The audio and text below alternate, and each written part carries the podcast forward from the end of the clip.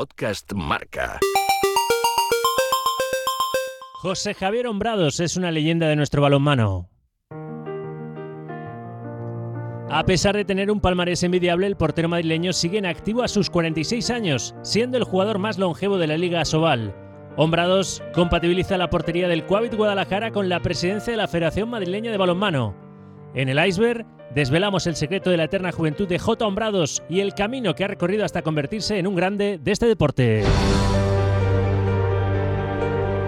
¿Por qué José Javier Hombrado sigue jugando al balonmano, sigue siendo portero ahora en el balonmano Guadalajara con 46 años? Bueno, pues yo creo que es un poco un resumen de mi vida, ¿no? El hecho de, tengo tantas ganas por hacer lo que hago, me gusta tanto hacer lo que hago, que, bueno, que es algo más que, hacer deporte, ¿no? Yo creo que, que al final es una pasión, es podemos decir que es lo que mejor sé hacer, eso seguro y al final es algo que, disfruto tanto, que me gusta tanto, que mientras el cuerpo me deje, que a veces me da coraje, porque bueno, pues, lógicamente tu cuerpo tiene unas ciertas limitaciones con la edad y ya no puedes hacer las mismas cosas que hacías antes, pero, pero sí que es cierto que, es pasión, es algo que el día que no pueda hacerlo, pues lo echaré mucho de menos y mientras el cuerpo avante por eso lo hago, o sea, claro, ya no es una cuestión más allá de sino la competición, el entrenamiento, los amigos del equipo, la vida del vestuario, es algo que,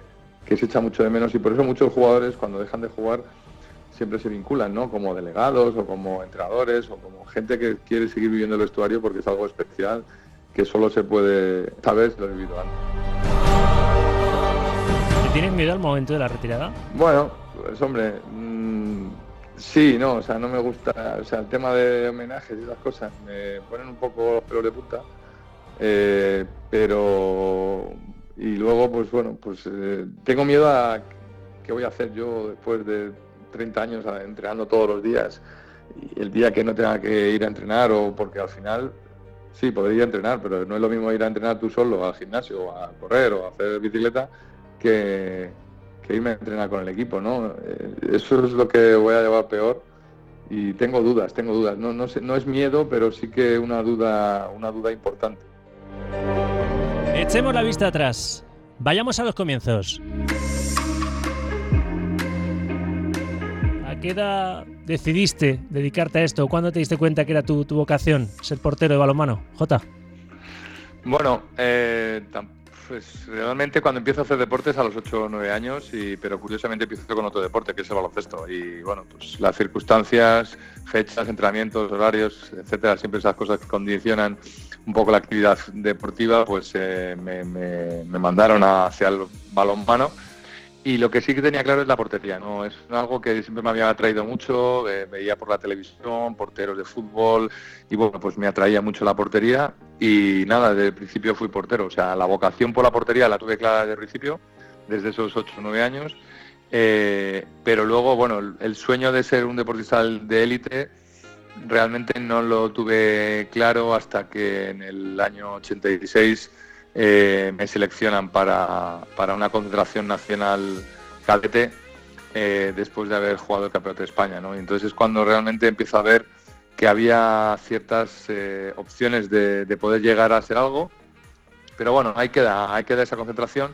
Y ya a, propósito de esa concentración es cuando ya me llaman Atlético Madrid, que insisten que bueno pues que vaya a formar parte de sus categorías inferiores a Magariños y bueno en ese momento la verdad que mis padres no lo tuvieron clarísimo, eh, que yo tenía que acabar mis estudios eh, esenciales hasta, hasta bachillerato y la selectividad y no me permitieron poder marchar en esos momentos. Aunque bueno, en Madrid no había muchas distancias, no suponía mucho esfuerzo, pero no me, no me, no me lo permitieron. Hasta que luego llegó todo. Tú saliste de una cantera de deportistas espectacular como es el Colegio Sagrada Familia de, Madrid y hablabas de tus padres. Cuando echas la vista atrás, ¿es de los primeros que te acuerdas en tus comienzos? Pues sí, la verdad que sí, porque bueno, yo, mis padres además era muy curioso porque yo no, me gustaba que vinieran a verme, ¿no? Y entonces venían a los partidos, llegaban tarde y se medio escondían porque me ponía muy nervioso, ¿no? Que me vieran, que me vieran jugar. Es algo curioso que, que no he contado en muchas ocasiones, pero sí, sí, estaba como, parece que lo, tenían prohibido, ¿no? Era pero realmente porque mentalmente a mí me influía mucho, ¿no? No, no me concentraba, enseguida me daba cuenta y hasta que no ya me hice más mayor y, maduré un poco más en, lo que era el ritmo de partido y en la esencia de lo que era el juego, eh, pues eso, no, no, no, no fue fácil, ¿no? Y, y, luego con mi padre, porque sí, porque al final mi padre era la persona con la que pues, siempre jugabas en el parque y yo me acuerdo siempre que me ponía de portero y él me tiraba tiros. Y era, era una curioso, era curioso, pero él, él, me tiraba tiros con el pie y yo me ponía de portero y eso siempre lo recordaré. Y tu madre seguramente, como todas las madres, tiraba de ti hacia abajo, ¿no? Porque no quería que te hicieran daño, ¿no? Que los porteros llevan muchos golpes. Bueno, no, no, tanto por eso, sino por los estudios. Yo creo que mi madre era la que la vigilanta de, de los estudios y de las notas y de que eh, menos deporte y más estudios y, que vigilaba que no me despistara porque yo era un niño hiperactivo. Yo al final ellos un poco deciden que yo haga deporte, daba igual cuál deporte porque no había una tradición familiar en ese sentido, eh, pero, pero necesitaban que yo quemara la adrenalina porque si no me ponía muy pesado. ¿no? Y, esa hiperactividad es la que hizo que, que bueno, pues que, que al final en algunos momentos de mi vida pues eh, tuviera ciertos despistes a nivel académico, aunque en general fui un buen estudiante y luego donde realmente perdí un poco el norte fue en ese momento en donde eh, estás pensando en, el profesionalismo, donde ya empiezas a ver un contrato económico eh, que ofrecen, que no acabas de firmar porque tus padres dicen que no, pero ya empiezas a montarte un poco ciertas ideas volátiles de tu, en tu cabeza y sobre todo cuando eres muy joven. ¿no?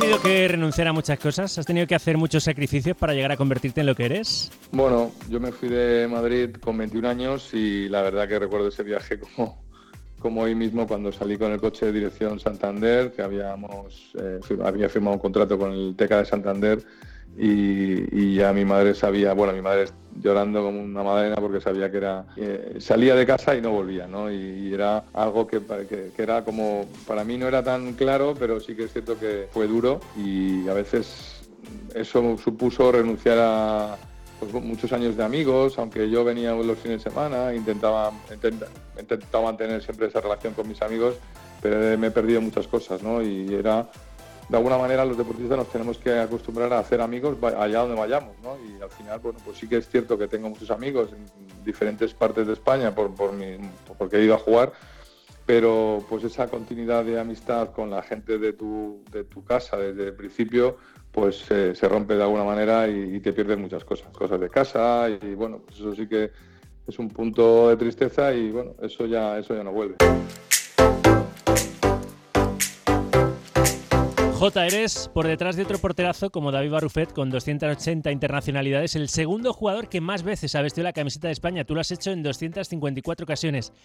A nivel de clubes, tu paso por el balonmano Cantabria, el Ademar León, el Porla San Antonio, el balonmano Ciudad Real y el balonmano Atlético Madrid se saldó con 37 títulos en total, aunque tu mayor éxito, y fue un hito de todo el balonmano español, fue aquel primer mundial que lograsteis con la selección en Túnez 2005. Sinceramente, igual en ese momento no, no eres consciente, ¿no? Pero, pero sí, sí, yo creo que fue el, punto álgido de mi carrera en todos los sentidos, por muchas circunstancias, ¿no? Ha habido momentos muy buenos, antes y después, pero ese momento yo creo que es histórico por, todo, ¿no? por lo que supuso personalmente, por mi participación, por mi implicación, por la parte en la que formabas parte de un equipo eh, que llevaba un tiempo trabajando, o sea, al final fue algo espectacular y sobre todo porque si lo pensamos cuando empezamos el Mundial, nadie pensaba en ningún momento, bueno, hubiera sido un lujo el haber podido tener una medalla, pero ya cuando las cosas se fueron, fueron viéndose de otra manera,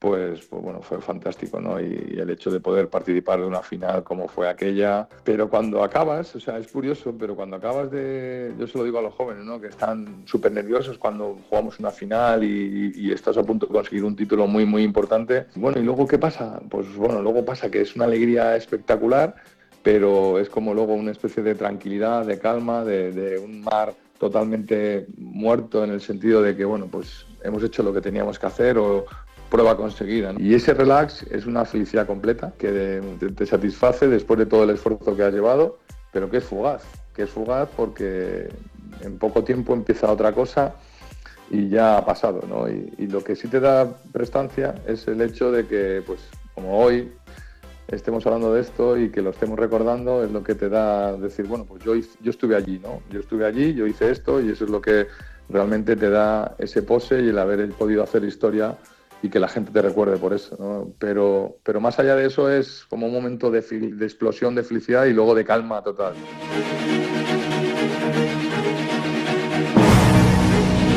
El Mundial de Túnez fue tu mejor momento. ¿El peor, Jota? Uf, el peor, hombre, ha habido momentos difíciles. Sí que es cierto que he sido una persona que me he levantado rápido, ¿no? Pero, pero el peor y un momento muy duro fue el día que me rompo la rodilla con 40 años y que esa noche fue horrorosa porque, porque se me pasan por la cabeza muchas cosas, ¿no? Pues que dejaba de jugar, que iba a ser el capitán de la selección en el Mundial 2013 y pues ya no iba a estar, que me tenía que retirar, bueno, infinidad de, cosas, de pensamientos, dolor, molestias, todo era, era horroroso, o sea, fue una noche horrorosa, horrorosa, horrorosa.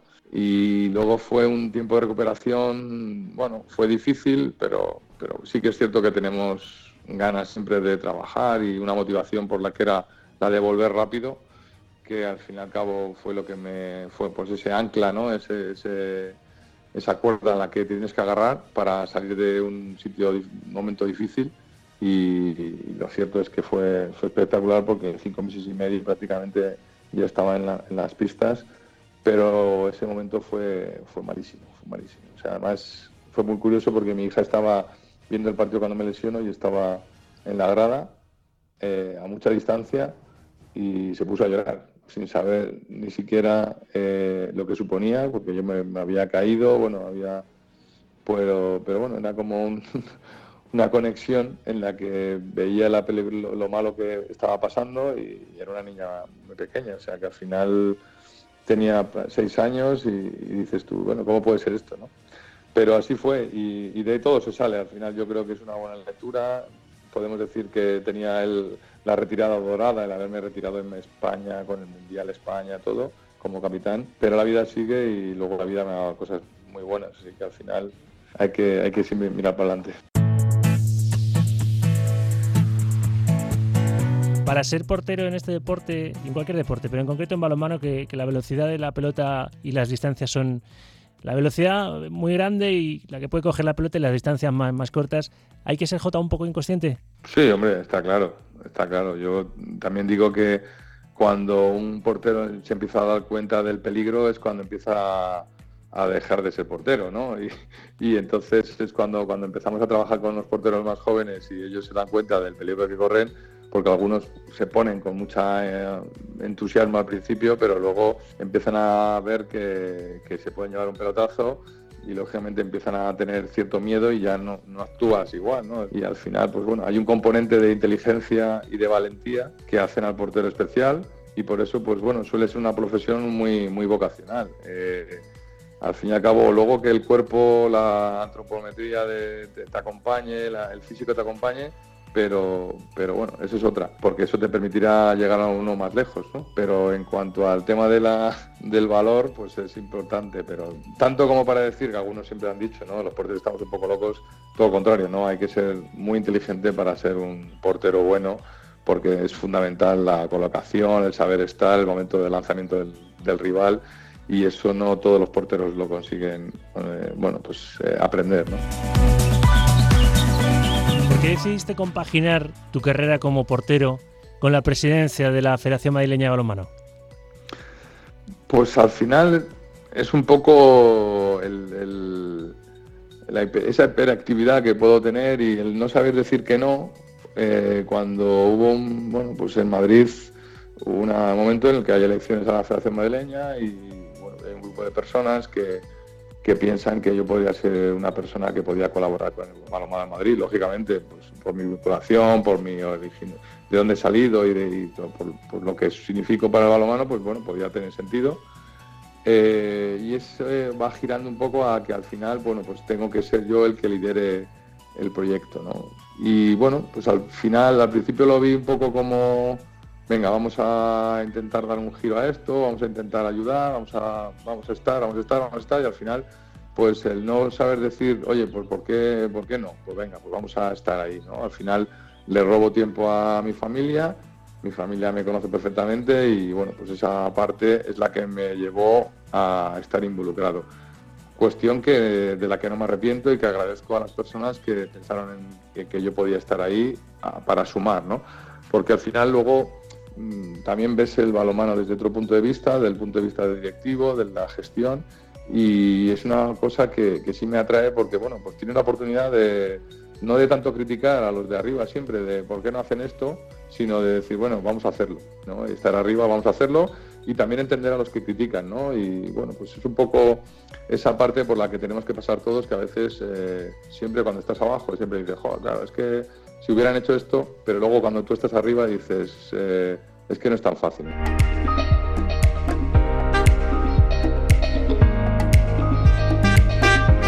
Seguro que el dolor es distinto, pero ¿qué golpes duelen más? ¿Los que te llevas en la portería o los que te llevas en los despachos? Bueno, a mí me duele mucho cuando, no sé, cuando hay un momento, me duele el corazón, pero literal, ¿no? Cuando hay momentos de crisis donde nos hemos equivocado, donde hemos hecho algo mal, que, hemos, que con alguna gestión nuestra hemos perjudicado a alguien. Eh, y aunque no la gente no se lo crea, a mí me duele, ¿no? Y, luego también los, las personas que, bueno, que por diferentes motivos pues eh, te dejan de saludar o te dejan de o su posición cambia por intereses personales cuando han sido amigos tuyos. ¿no? esas partes eh, me duelen mucho porque yo en ese sentido soy bastante franco y la gente me conoce sabe que voy muy de cara y cuando alguien cambia su forma de actuar frente a ti por, por otros motivos, pues eso, eso me duele, me duele y bueno, pues a veces bueno, tiene que pasar ciertas cosas para que te des cuenta de, lo, de personas que tienes a tu alrededor, que no son tan amigos como tú, tú crees, pero es la vida misma, no estoy contando nada que, la gente no sepa, o sea que eso te pasa a diario y en definitiva a veces pues bueno, pues el estar en una posición política hace que, que esas cosas te pasen con más frecuencia o que, bueno, o que, o que que la gente tome partido por otras opiniones, que eso lo respeto enormemente, pero eso no cambia que las relaciones personales.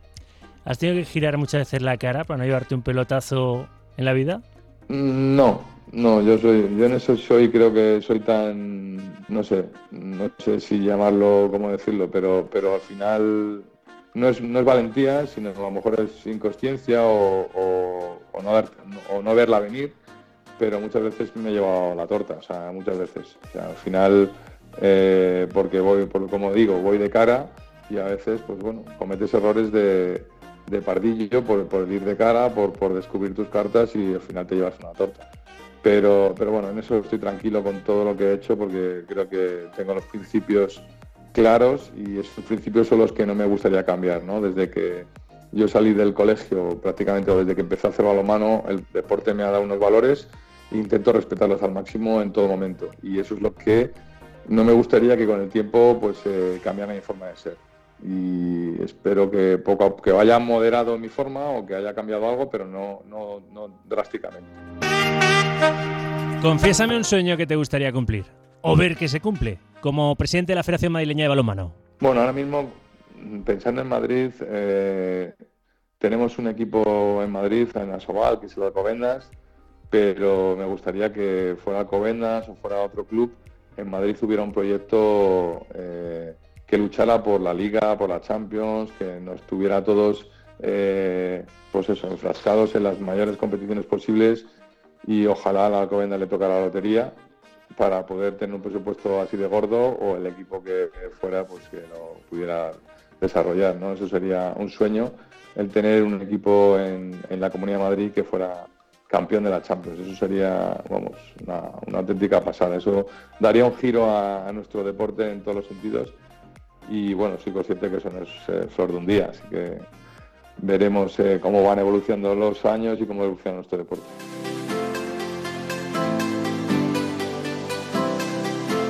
Último, ¿qué consejo le darías a un chaval que esté empezando en esto del balonmano, que quiera ser portero como tú y que le sirva para su carrera, ¿no? Que sepa lo que desvelamos aquí en el iceberg, ¿no? Que, el camino no es de rosas, que hay mucho trabajo, mucha renuncia, mucho sufrimiento, lesiones.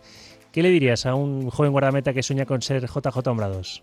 Yo creo que, que siga divirtiéndose, o sea, que nunca pierda la sonrisa es importantísimo que disfrute de lo que hace en todo momento y que, y que bueno, que esto no es fácil, pero que, que luche por su pasión.